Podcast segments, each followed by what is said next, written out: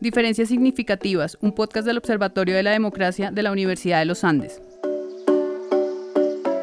en el que analizaremos las opiniones, creencias, actitudes y percepciones de los colombianos sobre temas como la democracia, las instituciones, el sistema político, la seguridad, la paz y la reconciliación. En la segunda parte de este especial de diferencias significativas, un podcast del Observatorio de la Democracia y de plenaria, el podcast de Congreso Visible de la Universidad de los Andes, seguiremos analizando los distintos matices de la movilización social de la que ha sido escenario Colombia desde noviembre pasado. En este episodio, con Laura Wills, codirectora de Congreso Visible, Juan Carlos Rodríguez, codirector del Observatorio de la Democracia, y Jorge Galindo, periodista y columnista, analizaremos qué papel han jugado otros actores como la academia, los estudiantes, los artistas y, claro, el Congreso. Un Congreso en el que solo uno de cada cuatro colombianos confía según el Barómetro de las Américas, y unos partidos políticos con los que solo el 7.8% de los ciudadanos se identifican quiero preguntarles por otros dos eh, actores en medio de esto y es uno la academia y en, eh, ahí voy a hacer como, como dos puntos. Uno, pues los estudiantes, que efectivamente, como le decía Juan Carlos, son quienes mantienen, digamos, eh, esta marcha y esta movilización social vigente durante tantos días. Y yo quiero hacer énfasis en un punto y es esta unión de, de los estudiantes de la universidad pública y la universidad privada. Y lo otro es los investigadores y profesores de las distintas universidades. Y me refiero puntualmente a la carta abierta que le mandan más de 500 profesores al presidente Duque sobre la urgencia de escuchar a las voces en la calle y de empezar a conectarse con la ciudadanía. Como bien lo decía Laura, pues parece haber una desconexión ahí. Empezamos con los estudiantes. En la, semana pasada tuvimos los resultados del informe PISA de la OCDE que mide digamos, eh, evalúa a los estudiantes de 15 años en 70 y pico países, incluido Colombia, en matemáticas, en lectura y en, eh, ciencia. Y tanto en Colombia como en otros países de, Latinoamérica, lo que más llamaba la atención, a mí lo que más me llamó la atención de esos resultados es la el sistema educativo en Colombia no funciona como reductor de las desigualdades y no funciona como generador de igualdad de oportunidades. Son dos caras de la misma moneda. Entonces, eh, es decir, está segmentado y segmenta. Está segregado y segrega. Esto es algo que, como digo, medimos con los estudiantes de 15 años, pero que probablemente observaríamos exactamente igual o más profundamente en una etapa anterior o una etapa posterior de la educación. Entonces, el hecho de que haya puntos de conexión entre personas que están en dos sistemas educativos que siguen caminos totalmente distintos y segregados, me parece sin duda una señal de esperanza para aquellos que piensan o que pensamos que el sistema educativo tiene que generar mayor equidad. Que por cierto, debería ser un objetivo tanto de aquellos que esperan que Colombia se convierta en una sociedad capitalista meritocrática perfecta, como aquellos que esperan que se convierta en una sociedad socialista igualitaria, porque la igualdad de oportunidades es cierta para es una premisa para ambos para ambos modelos de sociedad aunque sean contrarios ideológicamente. Ahora bien, y aquí introduzco también la, la dimensión de cuál es el rol del profesorado y el rol de los especialistas y de la academia. De todo esto tienen que salir propuestas concretas, perdón, no concretas, de todo esto tienen que salir propuestas de modelo educativo funcionales y que puedan producir esa equidad que yo creo que es a lo que se aspira por parte de, una,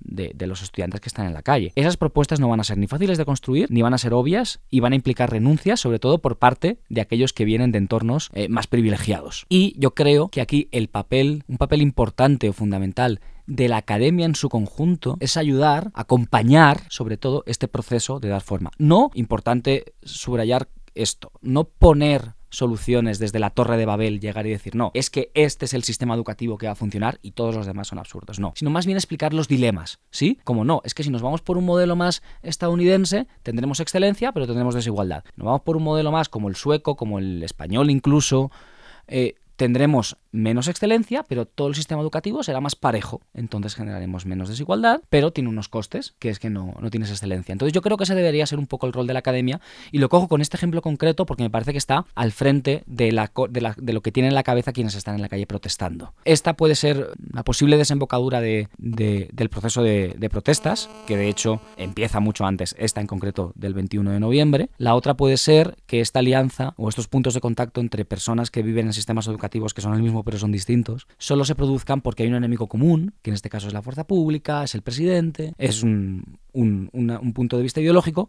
pero después no vayan más allá. Entonces yo creo que es hay una responsabilidad importante tanto del lado de la academia como del lado de la gente que está al frente de las movilizaciones para que esto no se quede aquí y para que realmente se produzcan, digamos, y se activen propuestas de, de cambio y sobre todo debates, más que propuestas de cambio, se activen debates en los parámetros necesarios para entender que si el sistema educativo no está funcionando ahora mismo en Colombia ni para producir una sociedad desigual pero innovadora o una igualitaria eh, pero más tranquila, pues entonces hay que hacer algo. En el caso de los estudiantes, sí es un fenómeno, digamos, novedoso ver a estudiantes de las universidades públicas y privadas juntos en las calles y yo creo que eso ha generado, digamos, el origen de eso es como un sentimiento de empatía por parte de los estudiantes de las universidades privadas con los estudiantes de la universidad pública, pero esa empatía además, que es, digamos, una, una condición inicial, se ha venido reforzada en la medida en que estos estudiantes de universidades privadas han estado en las calles expuestos a los mismos riesgos de represión que tradicionalmente han afectado a los estudiantes de las universidades públicas. Y eso refuerza la empatía. Ahora, yo creo que hay un punto, y voy a lanzar una hipótesis que se me acaba de ocurrir, y es que las universidades privadas son mucho más heterogéneas ahora que antes. Y eso en parte o en gran parte es una, un resultado, no sé si buscado, eh, de los programas como Serpilo Paga. Uno lo ve en la Universidad de los Andes y los más movilizados o los más activos en las asambleas que se han hecho aquí en la universidad y en promover la, la marcha son estos estudiantes becados con el programa Serpilo Paga que vienen de estratos bajos y que de, de alguna manera son de ese grupo que normalmente estaban en las, en las universidades públicas o incluso fuera de la universidad recibiendo la represión. Entonces esa heterogeneidad que es resultado de esos programas de como Serpilo lo paga, sí ha hecho que ese puente entre la universidad privada y la universidad pública se dé de forma más natural, si se quiere. Ha fomentado esa empatía y eso, digamos, conectando con lo que decía Jorge, con el rol de la academia, uno ve, yo estuve, asistí a las dos asambleas que hubo eh, aquí de estudiantes que, digamos, son inéditas también en el caso de la Universidad de los Andes. en esas dos asambleas varias veces se mencionó como la importancia de acudir a los profesores para ordenar un poquito los debates que se están dando alrededor de las pensiones, de la educación, de, las leyes laborales, porque claramente son temas muy técnicos sobre, lo sobre los cuales los estudiantes tienen algunas ideas vagas y muchos digamos, slogans, pero quisieran tener, digamos, más cualificación para debatir. Y en eso apelaban o llamaban a los profesores a que les ayudáramos a ordenar esas ideas. Entonces, yo creo que en parte la respuesta de los profesores con esa carta, yo creo que es, digamos, no es una respuesta necesariamente espontánea, sino una respuesta a la movilización de los estudiantes, un impulso que sentimos de acompañarlos en esta lucha donde ellos están al frente y no dejarlos solos en eso, sino también estar detrás como profesores y como, digamos, como parte de, de alguna manera acompañantes de esa movilización. Para complementar, sí, hay, ha habido unión por parte de los estudiantes de las universidades públicas y privadas y ha sido muy interesante ver ese fenómeno, pero y hemos asistido a las asambleas con los estudiantes, que ha sido algo inédito en esta universidad, hemos tenido conversaciones con los estudiantes y hablando con ellos también es un hecho que no todos están movilizados, ¿no? Y que hay polarización entre ellos también, ¿no? Y yo creo que ahí viene otro de los roles que los académicos debemos cumplir y es tratar de generar espacios en los cuales estos grupos de estudiantes tan distintos eh, dentro de una misma universidad. Yo estoy hablando especialmente de la Universidad de los Andes, que ha sido una universidad que se ha diversificado muchísimo en los últimos años, donde hay mucha más heterogeneidad en términos de estudiantes que vienen de diferentes estratos sociales, de diferentes regiones también. En fin, uno de los roles que deberíamos estar cumpliendo nosotros no solamente es dar ideas, al debate, aportar conocimiento técnico a muchas de las discusiones, sino tratar de generar espacios de encuentro entre estudiantes que son tan diversos, ¿no? que a veces no están tan integrados. Si bien hay ejemplos de integración muy saludable entre unos y otros, también hay ejemplos de mucha polarización. Y eso lo hemos visto también en esta experiencia del paro, en donde unos criminalizan a otros, ¿no? Como que ustedes eh, salen a marchar, entonces están infiltrados y se sienten criminalizados esos que son acusados de esa manera, mientras que esos acusan a los otros de, de fachos y demás. Entonces hay un lenguaje que, que es agresivo eh, y ahí yo creo que hay un rol importante por parte de los académicos, de los profesores, de quienes orientamos clases, sobre todo en ciencias sociales, que es en la facultad en la que estamos nosotros, para generar mayores puntos de encuentro y para hacerles ver a los estudiantes que cualquier opinión, por extrema que sea, es válida y es importante entenderla desde las posiciones distintas para poder tratar de intentar llegar a consensos, que no siempre es el objetivo, ¿no? Los estudiantes nos decían eso, nos decían, nosotros no estamos esperando llegar a ningún consenso acá, nos parece importante tener una asamblea en la cual se manifiesten diferentes voces, pero también somos conscientes que no todos los estudiantes están interesados ni en la asamblea, ni en salir a marchar, ni en que sigamos parando porque entonces estamos perdiendo clases, en fin. Entonces yo creo que ahí también hay que tener la otra mirada y saber que no todo el mundo está movilizado. ¿No? Y, que, y también ser respetuosos con esos que no están movilizados, que también tienen sus razones para no hacerlo. Entonces creo que hay un, un rol importante por parte nuestro y es ese, generar espacios de diálogo para tratar de entender posturas distintas, muy polarizadas en algunos casos. Y sobre el rol de actores, cantantes, o sea, hasta Miss Universo, la señorita Colombia. Ese me parece muy importante. Ese sí, o sea, quiero decir, con todo el respeto, que Sistema Solar, eh, este man, eh, Doctor Crápula, gente que ya tiene un compromiso político previo, igual que residente, esté al frente de las manifestaciones en Puerto Rico para pedir la, la dimisión del gobernador de Puerto Rico, no me sorprende. También yo, porque yo personalmente sí que me he socializado políticamente a través de la música. Cuando era joven escuchaba música muy política. Entonces, digamos que a mí no me resulta llamativo, quizás a otra gente sí, porque no los conoce tan. Pero cuando la señorita Colombia, todavía me cuesta decir ¿eh?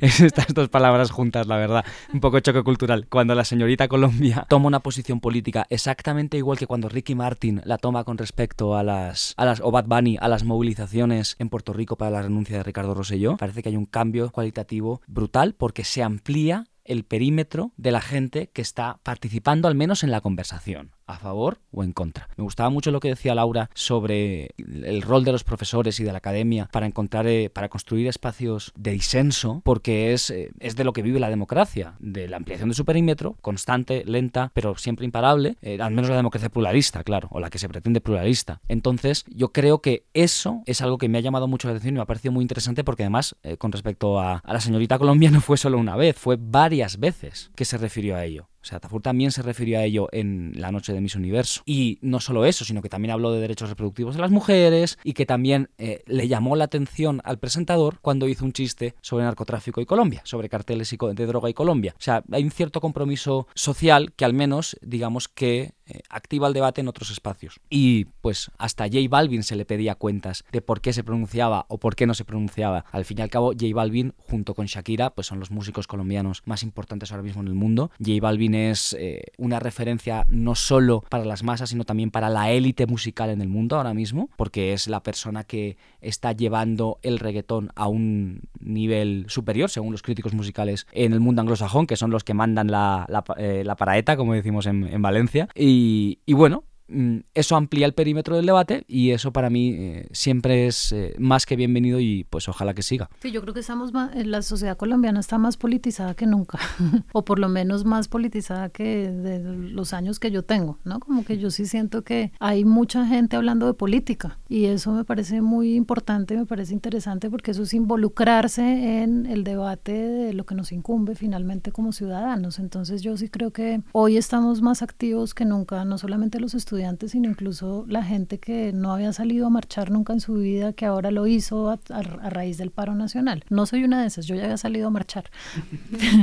pero yo creo que sí, ¿no? Como que hay, y ve uno jóvenes, pero también viejos, gente de mediana edad, en fin, que pues sale a marchar, algunos porque les parece chévere salir por las calles de Bogotá, pero yo creo que, y de Colombia, pero yo creo que mucha gente va, piensa más allá no solamente voy a salir a marchar para ser solidario y apoyar, sino porque estoy saliendo a marchar, ¿no? Y eso, pues, de alguna manera sí nos politiza un poco. Y esto es un proceso de socialización política para toda una generación. Y esto es fundamental remarcarlo porque no sabemos dónde va a acabar, y lo digo para bien. En España, las manifestaciones de, mayo de 2011 terminaron en la formación de una serie de partidos políticos totalmente distintos al monopolio bipartidismo, al duopolio bipartidista, perdón, que teníamos por parte del centro derecha y centro izquierda. Aquí, como digo, ya existen partidos alternativos, pero quizás de aquí se surgen nuevos liderazgos, surgen nueva, nuevas estructuras de la sociedad civil, porque hay toda una generación que se está socializando escuchando a gente que se supone que tiene que hablar de política y aquellos que no se supone que tienen que hablar de política, tanto en los medios y entre los artistas, como en sus hogares, en torno a la, mesa de la comida, cuando bajan a la tienda, cuando están en el Transmilenio, lo que sea, hablar de política. Entonces, ese proceso de socialización puede tener resultados muy positivos si termina con una ampliación del perímetro pluralista. Lo paradójico es que esta, digamos, expansión de la política en la sociedad se da a la par con una como mayor irrelevancia de la élite política en este momento. Digamos, nadie está pensando, uno, parte de la reacción del gobierno ha sido acusar a políticos de oportunistas, ¿sí? especialmente a Petro. Han sacado la teoría de que Petro es el que organizó todo esto. Y yo creo que, digamos, todos los políticos son oportunistas y es parte de su ADN. Y yo creo que Petro posiblemente intentó, digamos, cooptar el movimiento, pero no le funcionó. No le funcionó para... Claro, claro pero no fue, es, eh, digamos, incluso personas como Petro, que son como tan en el ideario de la gente, tan afines a estas movilizaciones, es prácticamente irrelevante en la movilización. Y eso, digamos, e, esa creciente politización de la sociedad se da cuando la élite política y el establecimiento político está cada vez como más autista en su mundo, y eso, e, eso es lo que, digamos, genera una incertidumbre sobre cómo se va a, resolver esto. En Chile parte de los analistas decían el gobierno de Piñera quedó totalmente vaciado de contenido. En este momento ya tiene que reinventarse. No se trata de que se acabe el gobierno Piñera y interrumpir el periodo presidencial, pero tiene que reinventarse con un nuevo contenido esa vasija de gobierno ya, ese contenido ya no existe. Yo creo que en el caso de Colombia puede pasar algo similar. Ese proyecto de gobierno que tenía el presidente Duque, digamos en este momento encuentra oídos sordos en la sociedad y tiene que reinventarse, llenarse de un contenido nuevo que puede ser con estrategia política para avanzar, pero como decía antes, yo creo que eso de, de conseguir aliados en el establecimiento político ya no va a ser suficiente. Tiene que dar unas señales que yo no sé muy bien de dónde van a venir, porque el gobierno no ha mostrado, digamos, ninguna habilidad y más bien ha hecho como un alarde de mediocridad, pero, pero, pero para poder terminar el mandato va a tener que reinventarse y llenar de contenido nuevo ese eh, envoltorio del, del gobierno hasta 2022. ¿Por qué los ciudadanos están reclamándole solamente al presidente Duque y no parecen mirar al Congreso que tiene muchos de los proyectos? Yo creo que, digamos, en Colombia existe un presidencialismo como los presidencialismos en América Latina que son digamos, casi hiperpresidencialismos y en esa medida las demandas de la sociedad sí se van contra quien tiene que liderar la política pública. Digamos, todos estos proyectos que menciona de la ley, la ley Arias y la reforma tributaria, etcétera, son proyectos impulsados por el gobierno, ¿sí? Claro, se tramitan en el Congreso y en el Congreso pues tienen su trámite, etcétera, pero pero el líder de esas políticas públicas, de esa agenda legislativa es el gobierno. Entonces, digamos, yo creo que la sociedad sí entiende que quien está a la cabeza del sistema político es el presidente digamos, algunos más sofisticados entienden la diferencia entre el Ejecutivo y el Legislativo, tal vez, pero en la medida en que la reforma tributaria es un proyecto que propuso el gobierno y está tratando de aprobar, y la ley Andrés Felipe Arias, todos sabemos que es el centro democrático el que está detrás de eso, pues no hay manera de deslindarse. los responsables de esas propuestas legislativas están en el gobierno más que en el Congreso. Sí, estoy de acuerdo con Juan Carlos, como que acá estamos sabemos que las iniciativas legislativas eh, no solamente las proponen los congresistas, sino el Ejecutivo también. Y lo que hemos visto a lo largo de, los años es que son más exitosas las propuestas legislativas que promueve el Ejecutivo que las que promueven los congresistas. El, el, nivel de, deficiencia de la legislación radicada por los diferentes ministros del gobierno eh, son mucho, es mucho más alta que la de los congresistas. Entonces, estoy de acuerdo con eso, como que los ciudadanos seguramente asocian eh, la gobernabilidad del presidente con una agenda legislativa de iniciativa ejecutiva que pasa por el Congreso y es allí donde se aprueba. Ahora, ¿qué está pasando y por qué también están, está, hay tantas protestas? Porque esa agenda legislativa de iniciativa ejecutiva tampoco está saliendo bien. ¿No? Como que hemos visto a lo largo de este año y medio muchas iniciativas del Ejecutivo que se han presentado en el Congreso que no han tenido resultado, ¿no? Se han archivado o han tenido, la Corte Constitucional se ha pronunciado y ya ha dicho que tienen que volverse a discutir, por ejemplo, la ley de financiamiento. Entonces, eh, tampoco ha sido exitoso el Ejecutivo en su paso de leyes a través del Congreso de la República, que es por donde lo tiene que hacer. Y a eso se suma tal vez que no quiero generalizar y decir que los partidos políticos en el Congreso, todos ellos están en crisis, ¿no? Porque pues no, hay algunos partidos que yo creo que incluso se han fortalecido. Eh, las elecciones regionales del de, de este año mostraron que hay algunos partidos que todavía tienen mucha capacidad de ganar votos y elegir políticos, eh, no solamente por redes clientelares que tengan, sino también porque el voto de opinión los ha fortalecido y tal es el caso quizás del, del Partido Verde que salió fortalecido en las elecciones del 27 de octubre. Pero digamos que sí hay unos partidos que están en crisis y esa es una idea muy arraigada también en la sociedad. ¿no? Los partidos políticos, las instituciones del Estado, eh, el Observatorio de la Democracia también, también lo muestra. Hay un bajo nivel de aprobación también de los partidos políticos y del Congreso. Es la rama del poder que menos confianza en la que tienen los ciudadanos, que es, no supera el 25%, es decir, uno de cada cuatro. Exacto.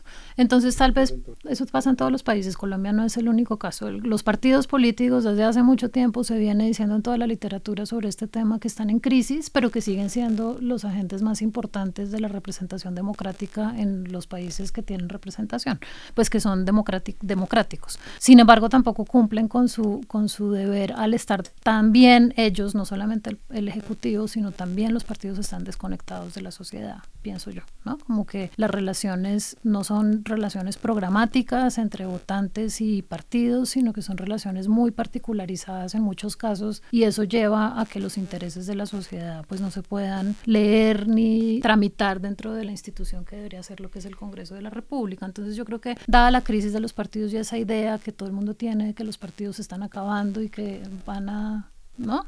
van a desaparecer, lleva a que la ciudadanía también le ponga toda la responsabilidad al presidente de la República. Además, pues un congreso es eh, inevitablemente algo más plural que una sola persona y toda esta profunda desaprobación hacia la institución y el concepto de partidos convive con una serie de reducida de pero sin duda visible de liderazgos concretos que en el ámbito alternativo sí conectan bien con la gente que está más a favor del paro, que incluso está marchando. O sea, estoy pensando, por supuesto, y hay de todo el espectro ideológico. El propio Gustavo Petro, aunque la popularidad le está bajando, según la Gallup, hay que decirlo, pero sin duda la tiene más alta que el presidente, Jorge Robledo, Juanita Goebertus, Angélica Lozano, em, hay toda, incluso Roy Barreras, hay toda una serie de, de, de personalidades que quizás le salvan un poco al Congreso esa imagen, porque el Congreso tiene mala imagen, pero ellos no. El Congreso tiene imagen de desconexión y quizás de, corrupto, de clientelar, de inoperante y los partidos, pero estos líderes no. Estos líderes se ganan la aprobación en redes sociales, incluso en algunas encuestas, muestran que trabajan, muestran que, están, digamos, utilizando su voz para dar voz a reclamos eh, de la parte de la ciudadanía que está a favor del paro y por tanto ahí se equilibra un poco la balanza está desconectada la, digamos, de la ciudadanía de alguna manera el Congreso, pero también está desconectado el gobierno, ¿no? Y es lo que vemos, o sea, no se aprueban proyectos, como que el Congreso parece hacer bien su trabajo de oposición, o sea, hablaba Juan Carlos de que eh, a la ministra del Interior parece que no se la toman en serio, no, no parece ser la mejor interlocutora con el Congreso. Ahí el trabajo de conectar entre el Congreso y el Ejecutivo está, ¿es responsabilidad de los dos o es responsabilidad sobre todo del gobierno? A mí lo que me alucina, y lo voy a decir claramente, es que Álvaro Uribe es senador y se supone que es el padre político del presidente de este gobierno, el padre político del partido del gobierno y de la bancada más sólida y más, y más cohesionada de todo el Congreso, sin duda alguna. Y Álvaro Uribe no está siendo capaz, eso quiere decir que él no está siendo capaz, como intermediador informal o generador de propuestas con viabilidad política dentro del legislativo, de hacer lo que informalmente todo el mundo deberíamos asumir que es parte de su trabajo. Entonces, esto es un poco una caída de un mito, de un mito de un político que lo puede todo, que a mí es lo que siempre me han dicho desde que llegué a este país, la gente sobre todo que está en contra de Uribe, que está del otro lado, en, la, en la otra área ideológica, me pintaba a Uribe como un malo todopoderoso. Pero yo lo que llevo viendo desde que estoy mirando a este país es que Uribe no ha hecho sino perder poder. Perder poder en la calle y, ahora estamos viendo también perder poder dentro de las instituciones. Creo que esta es una historia de la que no hablamos lo suficiente. Más allá de la ministra de Interior, más allá de las responsabilidades formales, de quién se supone que tiene la relación entre el Ejecutivo y el Congreso, está claro que Uribe no está siendo capaz de hacer todo aquello que sus mayores enemigos le atribuyen que puede hacer. Entonces, hay una falta no solo de, de liderazgos claros, sino también de articulación de las élites políticas para generar algo que sea más que oposición. Porque está claro que la oposición, como he dicho antes, está siendo capaz de conectar con aquellas personas que están en contra del gobierno y demás. Pero está por ver, y ahora lo veremos cuando tomen el poder, si son capaces de poner propuestas sobre la mesa. Si no, entonces están igual de, están parejos con, con el otro lado, con el lado del gobierno. No solo es un problema de, liderazgo visible y discursivo y simbólico, también es un problema de, de liderazgo operativo y, no creo que tenga una solución fácil. El Congreso también está disgustado con el presidente, ¿no? Y que yo creo que eso es también parte de la explicación de esa, de esa mm, fragmentación o de, esa separación de poderes, pues que por supuesto en un principio democrático es sana, pero en este caso no lo está haciendo. ¿No? El Congreso está disgustado con el presidente por la decisión política que tomó al inicio de su gobierno, de la que ya hablamos antes, de poner unos técnicos, los mejores del mundo, como bien lo decía Jorge hace un rato, y de no entregar mermelada y por supuesto que eso le quitó todo el poder de negociación. Eso explica también que la agenda del legislativo no haya sido exitosa dentro del Congreso y al no ser exitosa la agenda del, del Ejecutivo, siéndolo siempre, ¿no? Es decir, lo, lo, dije empezando la idea anterior y es que los proyectos de iniciativa legislativa siempre son más exitosos los proyectos de iniciativa ejecutiva siempre son más exitosos que los proyectos de iniciativa legislativa, en este caso no lo están siendo. Por ese disgusto quizás que tienen los congresistas con la, estrategia política que diseñó eh, el gobierno de Duque. Y el uribismo y el centro democrático están en una situación en la que nunca habían estado. Y se ve su desconcierto. Están, digamos, estuvieron en ocho años de gobierno de Uribe arrollando, tenían mayorías en, en, la sociedad, mayorías en el Congreso. Por cuenta de esas mayorías en la sociedad, funcionaron como un relojito, luego funcionaron como una bancada de oposición perfecta y ahora no son ni lo uno ni lo otro, no tienen el poder político para gobernar, no pueden hacer oposición, aunque parece a veces que fueran la oposición de su propio partido. Entonces están, yo, yo los veo totalmente desconcertados. Y ese desconcierto parte de, de ese mito derrumbado del todopoderoso Uribe, que ya no es ni todopoderoso ni electoralmente, ni políticamente, ni legislativamente. ¿Cuál debería ser el rol del Congreso en este momento frente a las demandas del paro? ¿Debería sentarse con los voceros? Hubo algunas reuniones ya, pero de eso salió poco o nada. ¿Qué debería hacer el Congreso y qué puede capitalizar para sí en, medio de esta coyuntura? A mí, cuando comparo el Congreso colombiano y el español, hay una cosa que me da mucha envidia como español del colombiano, que es que tiene muchos recursos. el Congreso aquí está bien financiado, los, en el sentido de que los salarios son altos, algunos dicen que muy altos, no voy a entrar en esa discusión. hay, hay bastantes asesores, los congresistas tienen equipos amplios y demás. En España, ya os digo yo que no. De hecho, es una, una reivindicación que llevamos desde hace tiempo mucha gente de que hace falta financiar mejor el Congreso en España, pero aquí sí tiene. Yo creo que eso debería servir también, no solo para generar eh, propuestas internas con, digamos, inputs de expertos, sino también para mm, abrirse un poco y escuchar, hacer un poco de escucha activa con la sociedad, que no tiene por qué ser visible, que yo entiendo, como decía antes Juan Carlos, que cualquier líder político es oportunista, entonces es muy tentador como decir, me he reunido con todos los líderes del paro. Bueno, listo. Si ese es el incentivo necesario, que se haga.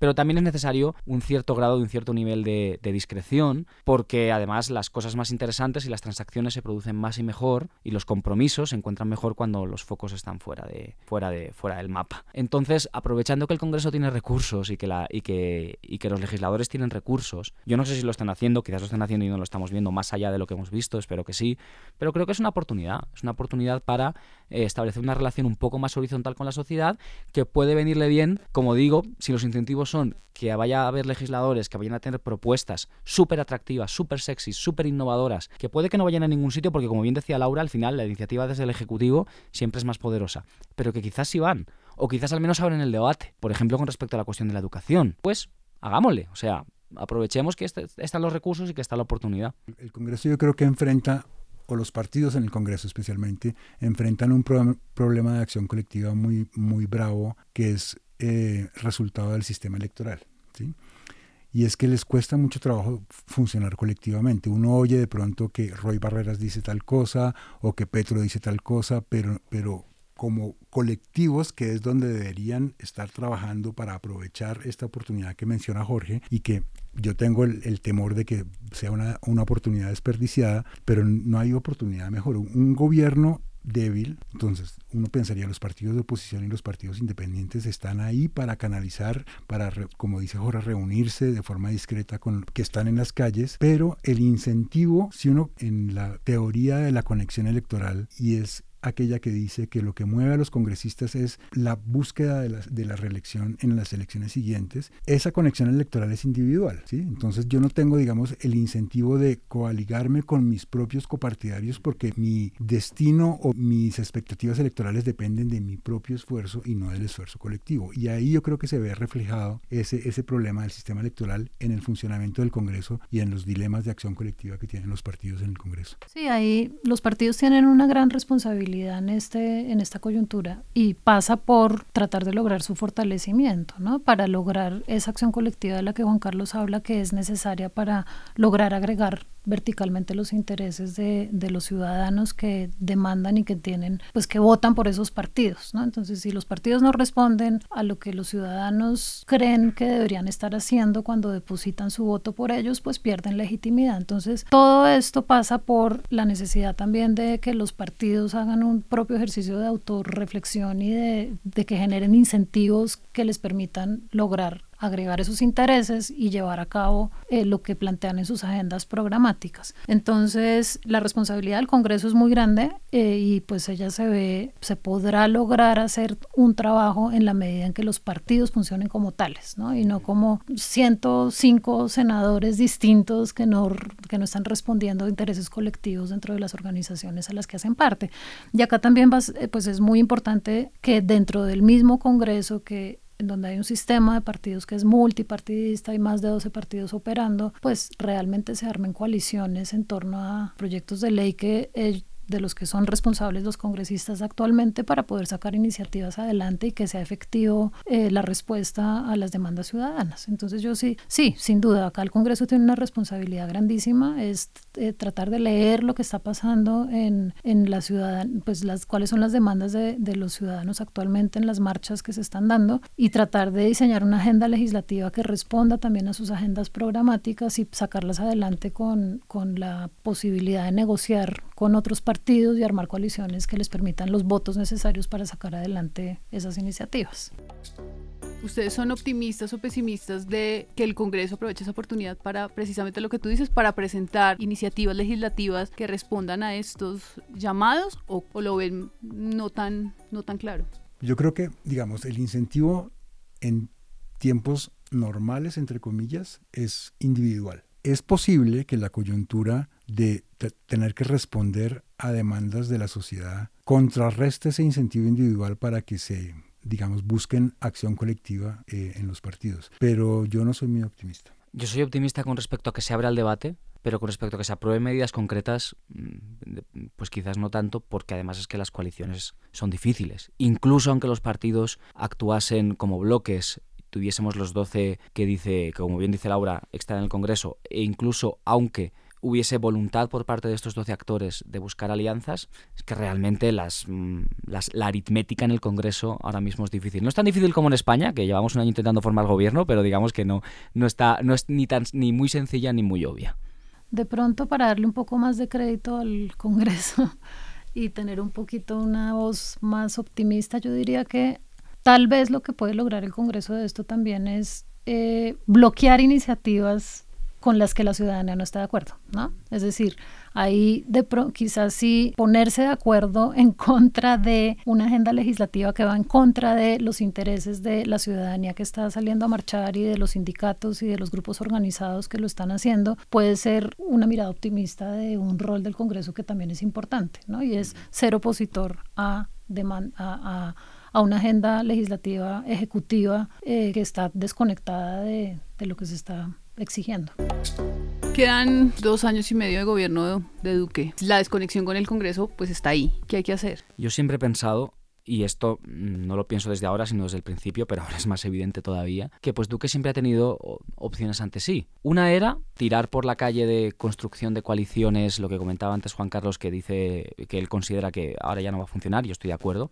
Construcción de coaliciones clásicas, mezclando opinión y mermelada desde la derecha hasta el centro derecha, y tirar para adelante una agenda. Esta siempre fue una opción, una agenda escorada a la derecha en absolutamente todos los aspectos de política pública. Otra opción era escoger, digamos, eh, un solo elemento, que en este caso probablemente habría sido la lucha por la tecnificación del gobierno si lo querían poner en esos parámetros de tecnócratas, pero anticorrupción al fin y al cabo, que hay muchas maneras de hacer propuestas anticorrupción, quizás ellos habrían escogido esta, aprovechando la ventana de oportunidad de la consulta, eso sí implicaba renunciar, eso sí implicaba un, un giro totalmente distinto a lo que el Centro Democrático tenía en mente, pero probablemente más parecido a lo que Iván Duque como persona habría defendido una persona que, pues al fin y al cabo, le gusta pensar en términos técnicos. Viene, eh, su carrera se desarrolló en el Banco Interamericano de Desarrollo y en este ámbito, digamos, tecnócrata de Washington y demás.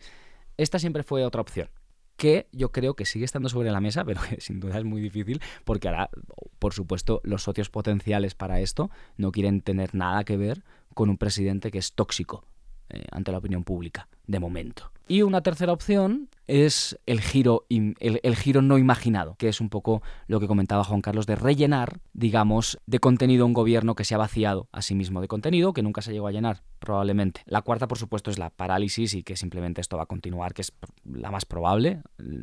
Eh, esto va a continuar como, como está hasta ahora. Yo creo que estas son las cuatro opciones o los cuatro escenarios, eh, por así decirlo, que tanto el gobierno como el Congreso o que la relación entre ambos tienen ante sí mismos.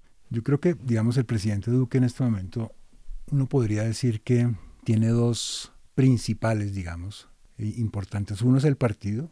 El partido puede estar limitando sus, opciones o, su margen de maniobra. Y la pregunta es hasta qué punto va a poder liberarse de esa, de esa garra. Y hay otro punto que yo creo que, que no hemos mencionado, tiene que ver con el tema de los derechos humanos. Y ahí parecería pero no, no, no, tengo información sobre eso, que hay otro, otra garra que lo tiene agarrado, perdón la redundancia, que es las fuerzas militares. Unas fuerzas militares que, digamos, parecían estar comprando el argumento del gobierno Santos de reformarse, pero que este gobierno, como que en, sus, en los movimientos de los altos oficiales, puso otra vez a, a, esa ala, digamos, más guerrerista y que, digamos, ahí, ahí hay también un, espacio de, muy limitado de margen de maniobra que tiene el gobierno y se ve, digamos, en la respuesta a las evidentes violaciones a los derechos humanos en las que ha incurrido, por ejemplo, el SMAT o a las evidentes violaciones a los derechos humanos que sucedieron con el bombardeo de este campamento con menores en eh, San Vicente del Caguán. Y ahí hay un, punto donde puede reventar, pueden reventar ciertas cosas porque yo no puedo entender, digamos, cada día se documentan, digamos, atropellos de la fuerza pública a estudiantes. Ayer en la Nacional pasó algo similar como el ESMAD atacó a esta guardia de primera línea que tenía, que no estaba armada ni mucho menos. Se ven videos de estudiantes puestos en carros particulares llevados a un lugar que no se sabe. Uno de, esas personas fue liberada porque un carro lo siguió filmando todo, pero hay otro que no se sabe dónde está. Y yo no estoy, yo me, me niego a creer que el gobierno va a poder seguir haciendo este tipo de cosas de forma impune. ¿sí? Tiene que haber algún tipo de reacción de entornos del establecimiento que se, se desmarcan de ese tipo de, violaciones a los derechos humanos y yo creo que, digamos, la opinión mayoritaria, y ahí sí yo creo que hay mayoría de opinión en contra de esas violaciones a los derechos humanos. Entonces, esto para ilustrar, digamos que hay como otro, otro entorno que tiene atrapado al gobierno, ese es entorno, digamos, de una mentalidad de las fuerzas eh, militares enfocadas en el enemigo interno, que son desde las BACRIM, las disidencias de las FARC, el cartel del, Golfo y los estudiantes en las calles. Eso tiene que de alguna manera romperse para que esto evolucione de alguna forma.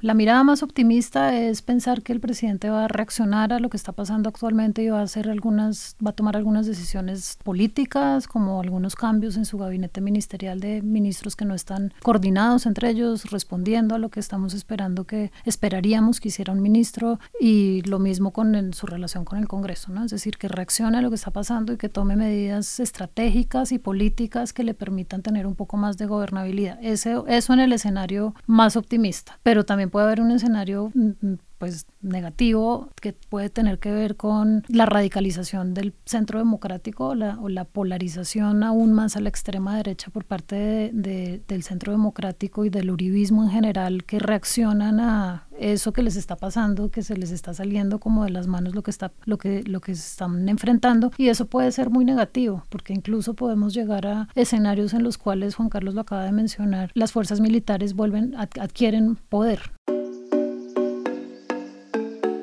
La movilización social de las últimas semanas en el país muestra la fuerza de los estudiantes para mantener vivas las marchas y para elevar día tras día los reclamos al gobierno. Al mismo tiempo, revela que el Congreso tiene una oportunidad única para sintonizarse con esa ciudadanía y comenzar a legislar pensando más en las exigencias de sus votantes y en las garantías y derechos que hoy se reclaman en las calles. Este fue un especial de dos episodios de Diferencias Significativas, un podcast del Observatorio de la Democracia y de Plenaria, el podcast de Congreso Visible de la Universidad de los Andes. Dirección, producción y edición, Ana Villalba Castro, Fanny Medina, Catalina Barragán, Daniela Moreno y Viviana Sarmiento.